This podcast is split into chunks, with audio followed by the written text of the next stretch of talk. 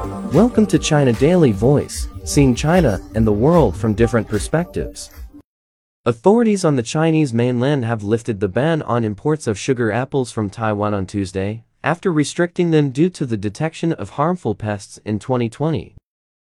Zhu Fenglian, spokeswoman for the State Council Taiwan Affairs Office, said in a statement on Tuesday that, We have always respected, cared for and brought benefits to our compatriots in Taiwan.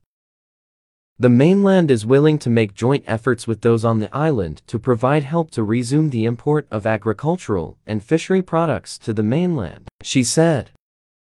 The temporary ban on the sugar apple was implemented in September 2020 after several shipments from Taiwan tested positive in containing a type of pest that posed a risk to plant health, Zhu said.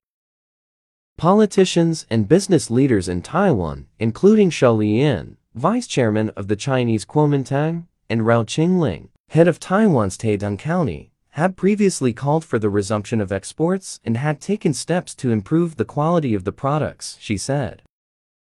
General Administration of Customs on the mainland decided to allow the import from Tuesday, after comprehensive evaluations of the measures taken to improve the quality of the products, Zhu said, adding that only registered packaging factories and orchards are allowed to export to the mainland.